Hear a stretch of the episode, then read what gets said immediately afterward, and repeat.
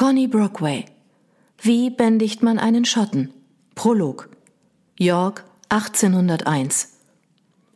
Charlotte Elizabeth Nash saß auf dem Fensterbrett des Erkerfensters und las ein Buch, als sie plötzlich hörte, wie Leute den gewölbeartigen, nur noch spärlich eingerichteten Salon betraten. Sie drückte sich gegen die Wand in ihrem Rücken. Ihr war nicht nach Gesellschaft zumute. Sie hatte genug von diesen Leuten, diesen Verleumdern und Heuchlern, die Mitgefühl vortäuschten, während ihre Blicke immer wieder wie magisch angezogen wurden von jenen kahlen Stellen an den Wänden, die früher von Gemälden geschmückt worden waren. Sie ließ das Buch auf ihren Schoß sinken und zog den Vorhang ein Stück weit zu, damit die Nische, in der sie saß, nicht so leicht eingesehen werden konnte. Doch Männerstimmen, die in diesem reinen Frauenhaushalt zur Seltenheit geworden waren, seit Kate den Butler hatte gehen lassen, weckten prompt ihre Neugier. Mit ihren 16 Jahren und angesichts der Tatsache, dass sie noch nicht in die Gesellschaft eingeführt war, wusste sie, sie würde sofort aus dem Zimmer geschickt werden, sollte sie sich bemerkbar machen. Aber Charlotte wollte nicht nach draußen gehen. Der Tod ihres Vaters stimmte sie ebenso traurig wie die Auswirkungen seines Ablebens, doch sie besaß auch den wachen, neugierigen Geist, der mit der Jugend einherging. So kam es, dass sie nach vielen Monaten der Trauer wahrhaftig begonnen hatte, sich ein wenig zu langweilen. Hinzu kam, dass Besucher Kate vielleicht dazu bringen konnten, sie von ihrem endlosen Wehklagen über die Wirtschaft abzulenken, während Helena womöglich von ihrem aufgesetzten Optimismus abließ, den sie wie eine Maske zur Schau trug. Und mit ein wenig Glück würden sogar die fahlen Wangen ihrer Mutter wieder etwas Farbe bekommen, wenn ein Mann ihr seine Aufmerksamkeit widmete. Mit einem Finger schob sie vorsichtig den Vorhang zur Seite, um durch die Lücke zu spähen. Ihre Mutter hatte auf dem einzigen Sofa Platz genommen, Charlottes ältere Schwestern saßen links und rechts von ihr. Helena, so blass wie die Wintersonne, Catherine erregt und freudlos wie eine Neumondnacht im Sommer. Die Frauen saßen da, die Schultern gestrafft, die Hände auf dem Schoß verschränkt, den Blick auf drei junge Männer gerichtet, die vor ihnen standen – die Besucher konnte Charlotte nicht genau erkennen, doch sie wagte es nicht, den Vorhang weiter zur Seite zu schieben. Stattdessen glitt sie lautlos von der Fensterbank, kauerte sich auf den Boden und hob den Saum des Vorhangs hoch. Ja, das war schon besser. Von ihrer Position aus betrachtete sie die jungen Männer, die sich soeben vorstellten. Eines war sicher, keiner von ihnen gehörte zur Schicht, der die Familie Nash entstammte. Welcher Schicht sie stattdessen zuzuordnen sein würden, blieb abzuwarten. Warum Charlotte zu diesem Schluss gekommen war, wusste sie nicht so recht. Die Kleidung der Männer war makellos sauber, aber schäbig. Die Ärmel waren ausgefranst und der Stoff spannte über Schultern und Rücken. Doch seit man im Krieg mit Frankreich war, hatten sich viele Menschen gezwungen gesehen, nicht mehr mit der Mode zu gehen, da das Geld knapper wurde. Auch ihr Auftreten war das von wahren Gentlemen, wenngleich ihre finanziellen Verhältnisse keineswegs ideal zu sein schienen. Genau genommen zeigten die drei ein untadeliges und umsichtiges Verhalten. Nein, es lag an etwas schwer Greifbarem. Ihr kam es so vor, als sei etwas Wildes, Gefährliches ins Haus gekommen und habe die Ruhe gestört. Charlotte rutschte ein Stück weiter nach vorne, als sich der erste Mann als Andrew Ross vorstellte – seine tiefe Stimme hatte einen markanten Highland-Tonfall. Er war von mittlerer Größe und hagerer Statur. Sein Gesicht war wettergegerbt und er hatte braunes Haar. Der Mann lächelte häufig und sah freundlich hoch, doch bei näherem Hinsehen fiel eine hässliche Narbe auf, die sich über seine schmale Wange zog, sowie ein harter Ausdruck, der das warme Braun seiner Augen Lügen strafte. Neben ihm stand der wohl bestaussehende Mann, den Charlotte jemals zu Gesicht bekommen hatte. Ramsay Monroe stellte er sich vor. Groß, schlank und blass, schwarze, glänzende Locken, die ihm in die Stirn fielen, tiefblaue Augen, die unter den dichten Brauen funkelten. Seine Gesichtszüge hatten etwas Spöttisches und Aristokratisches zugleich – Ihn konnte Charlotte sich stilvoll gekleidet vorstellen. Seine Eleganz würde dabei diese unterschwellige, aber unbestreitbar vorhandene räuberische Seite überdecken, so wie bei einem Panther, den sie letzten Sommer bei der Tierschau gesehen hatte. Der letzte der Gäste, Christian McNeil, hielt sich ein wenig im Hintergrund. Die Körperhaltung verriet seine Anspannung. Er war breitschultrig, sein rotblondes Haar, das deutlich zu lang war, umrahmte ein schmales Gesicht, das von blassgrünen, höchst wachsamen Augen geprägt wurde. Von den dreien machte er den ungeschliffensten Eindruck, mit tiefliegenden Augen, einem sinnlichen Mund und einem ausgeprägt kantigen Kiefer. Charlotte legte den Kopf schräg, da der Mann sie an jemanden erinnerte. Ja, genau, jetzt wusste sie es wieder. Eines Nachts vor ein paar Jahren hatte sie sich in der Küche aufgehalten, um mit einem Glas Milch, die mit Weinbrand versetzt war, ihren schmerzenden Magen zu besänftigen, als draußen jemand pfiff. Das Dienstmädchen Annie stürmte herein und riss die Hintertür auf, woraufhin ein Mann aus der Dunkelheit trat. Er war beängstigend und aufregend zugleich, und er nahm Annie ausgelassen in die Arme, um sich mit ihr im Kreis zu drehen, bis er Charlotte bemerkte. Mitten in der Bewegung hielt er inne, setzte Annie aber nicht ab. In jener Nacht war Annie mit ihm zusammen fortgegangen, einen ängstlichen und zugleich lustvollen Ausdruck in den Augen. Sie war niemals zurückgekehrt. Dieser Christian McNeil erinnerte sie an jenen Mann, diesen zum Aufknüpfen geborenen Lump, der Annie mitgenommen hatte. Allerdings, so hielt sich Charlotte vor Augen, wäre Annie jetzt wahrscheinlich nicht mehr hier, selbst wenn sie den Fremden damals nicht begleitet hätte. Bis auf die Köchin und zwei über die Maßen beanspruchte Dienstmädchen waren alle anderen Bediensteten des Hauses entlassen worden. Ich weiß nicht, was Sie wollen, murmelte ihre Mutter auf einmal in jenem bestürzten Tonfall, den sie sich an dem Tag angewöhnt hatte, als sie erfuhr, dass sie Witwe geworden war. Sie sah Helena von der Seite an, die ihr tröstend eine Hand auf die Schulter legte. Wortlos nahm Kate einen Brief entgegen, den ihre Mutter ihr hinhielt und begann zu lesen. Wir wollen gar nichts, Mrs. Nash, erwiderte Mr. Ross. Wir sind gekommen, um Ihre Familie von einem Schwur in Kenntnis zu setzen. Ob Sie willens sind, sich das zunutze zu machen, liegt ganz allein bei Ihnen. Doch ganz gleich, wie Ihre Entscheidung ausfallen wird, wir werden unser Leben lang zu unserem Wort stehen. Fasziniert riss Charlotte die Augen auf. Ein Schwur? Die Männer hatten auf irgendeine Weise mit ihrem Vater zu tun gehabt, und Charlotte vermutete, es handelte sich um Mitglieder seines Stabs, die gekommen waren, um ihr Beileid auszusprechen. Was für ein Schwur? wollte Helena wissen. Ein Versprechen, uns zu Diensten zu sein, antwortete Kate, die immer noch den Brief las.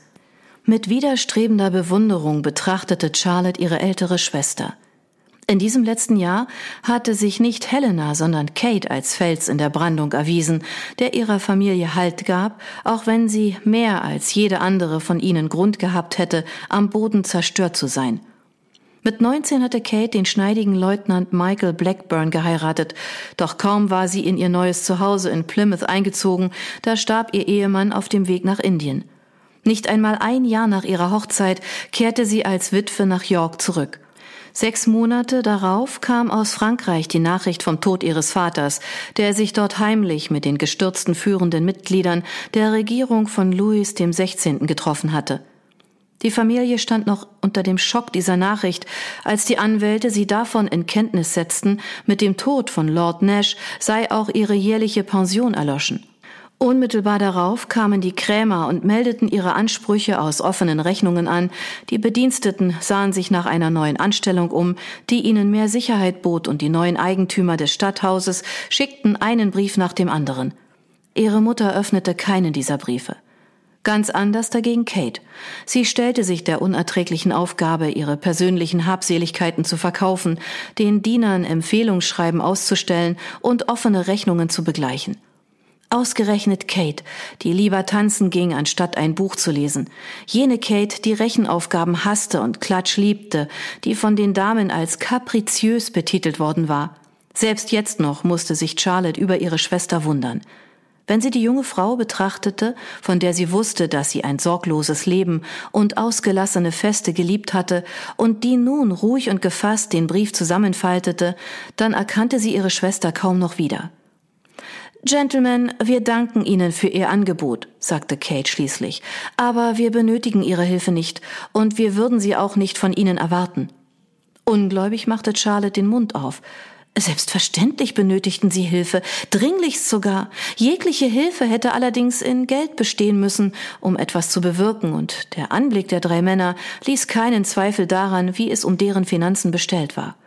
Womöglich erging es den dreien noch schlechter als ihrer eigenen Familie, auch wenn Charlotte sich das kaum vorstellen konnte. Eigentlich sollte sie nicht wissen, wie schlecht es finanziell um sie bestellt war. Ihre Schwestern gaben sich nach außen hin stets gelassen und selbstbewusst, doch so leichtfüßig wie sich Charlotte durchs Haus bewegte, hatte sie an den Abenden durch geschlossene Türen genügend Gespräche belauschen können, um zu wissen, dass die Lage verzweifelt war. Ich verstehe. Mr. Ross sah weiterhin höflich die drei Frauen an. Ramsay Monroe regte sich nicht, während Christian McNeil seinen eisigen Blick durch das Zimmer wandern ließ.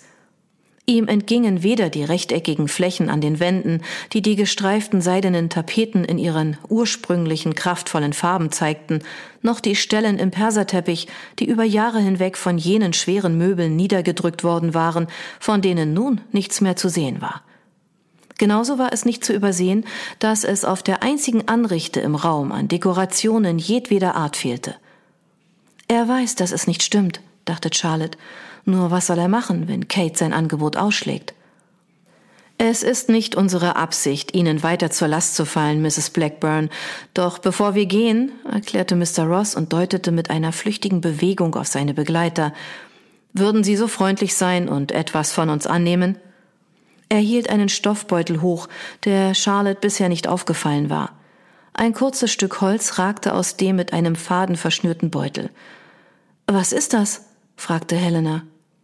Ein Rosenstock, Miss Nash, erklärte Mr. Ross. Sollten Sie jemals Hilfe benötigen, die wir Ihnen womöglich gewähren können, müssen Sie nur eine dieser Blüten an den Abt von St. Brides in Schottland senden. Er weiß, wie er mit uns Verbindung aufnehmen kann, und so schnell wie es Menschen möglich ist, werden wir zu Ihnen kommen. Ein unsicheres Lächeln umspielte Helenas Mund. Wieso eine eine Rose? War in diesem Moment eine ungläubige Frauenstimme von der Tür her zu hören. Ihre Cousine Grace mit dem goldblonden Lockenkopf kam in den kühlen Salon gerauscht, während sie einen samtenen Umhang von ihren Schultern nahm. Hallo, meine Lieben. Sie beugte sich vor, um ihrer Tante einen flüchtigen Kuss auf die Wange zu geben. Dann richtete sie sich wieder auf und betrachtete die Besucher mit einem Anflug von erstaunter Überheblichkeit. Grace, dies sind die jungen Männer, die dein Onkel, stotterte Charlottes Mutter, die nicht wusste, wie sie es in Worte fassen sollte. Zum Glück sprang Helena ein. Dies sind die jungen Männer, die Vater retten konnte, bevor er ums Leben kam. Mr. Ross, Mr. Monroe und Mr. McNeil. Gentlemen, unsere Cousine Grace Deals Cotton. Retten konnte? Sie waren die jungen Männer, bei deren Rettung ihr Vater gestorben war? Fasziniert hob Charlotte den Vorhang noch ein Stück höher. Die drei verbeugten sich und begrüßten Grace, die ihr katzenhaftes Lächeln aufsetzte und ihre großen Augen zu Schlitzen verengte, um die Besucher abschätzig zu betrachten. Ich verstehe, sagte sie, und Sie bringen uns einen Rosenstock? Wie sentimental. Sie wandte sich ihrer Tante zu. Mochte Onkel Roderick Rosen? Das war mir nie bekannt, aber andererseits bin ich ja auch erst seit einem Jahr hier. Wieder ein Lächeln. Für dieses Mal zumindest. Ich bin mir sicher, Lord Nash hätte die Rosen zu schätzen gewusst, entgegnete Charles Mutter aus reiner Höflichkeit. So wie wir auch, wenn wir sie einpflanzen werden, im Lauf des Jahres.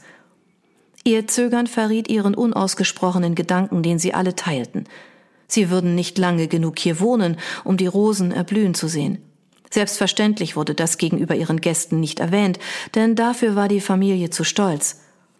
Aber ihr werdet doch nicht versuchen, so lange zu bleiben, bis. Oh, natürlich. Ihr nehmt einen Ableger mit, wenn ihr umzieht, plapperte Grace weiter, setzte sich dann ans andere Ende des Sofas und nahm sich den Stickrahmen, den sie am Abend zuvor dort hatte liegen lassen. Sie ziehen in ein anderes Haus? wollte Ramsay Monroe in schneidendem Tonfall wissen. Ja, Helena sah Kate voller Unbehagen an. Es muss sein, all die Erinnerungen. Sie ließ den Satz unvollendet und machte eine fahrige Geste. Kate warf Grace einen stechenden Blick zu, die darauf verletzt und verwirrt reagierte. Ein wenig wütend auf ihre Schwester ließ Charlotte den Vorhang ein Stückchen weit sinken. Es war sicher nicht absichtlich geschehen, dass Grace den Umzug aus dem Stadthaus ausgeplaudert hatte, doch das würde Kate niemals glauben. Die Feindseligkeit zwischen den beiden existierte seit Jahren, vielleicht weil sie beide sich so ähnlich waren oder es zumindest einmal gewesen waren.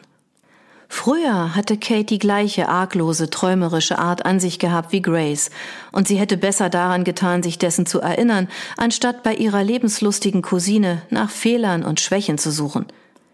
So wie du, Grace, sagte Helena und lenkte die Aufmerksamkeit der Anwesenden auf sich. Ich meine damit, dass du auch umziehen wirst.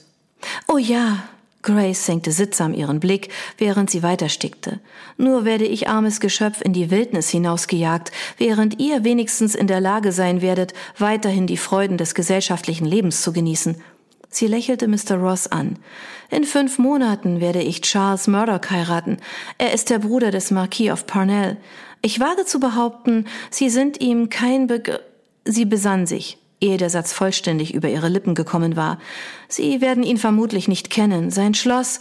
Sie machte keinen Hehl aus der Befriedigung, die sie fühlte, wenn sie das Wort aussprach. Warum sollte sie auch nicht so empfinden? Immerhin war ein Schloss ein Schloss. Sein Schloss ist an der schottischen Nordküste gelegen. Dort werden wir leben, wenn wir nicht in London sind. London? Nicht Edinburgh?